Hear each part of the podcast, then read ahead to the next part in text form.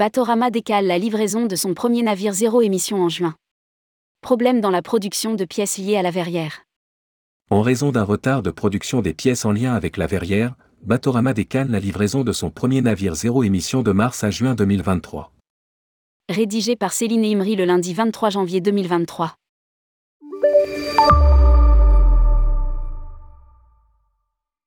En raison d'un problème de production qui concerne des éléments liés à la verrière du navire, la livraison du premier bateau zéro émission de Batorama aura quelques semaines de retard. Elle est prévue en juin au lieu de mars 2023. Ce projet, en gestation depuis 2026, a nécessité quasiment six ans d'études avec le cabinet ShipST, basé à Lorient. La construction a été confiée au chantier naval Transmetal Industrie de Saint-Mandrier-sur-Mer, près de Toulon. Contrairement à nos navires actuels, qui sont soit couverts, soit découverts, celui-ci sera découvrable.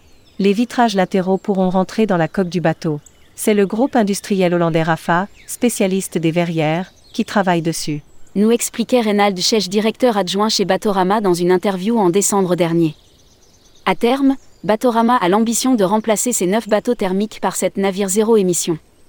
Batorama est le spécialiste des croisières promenades à Strasbourg.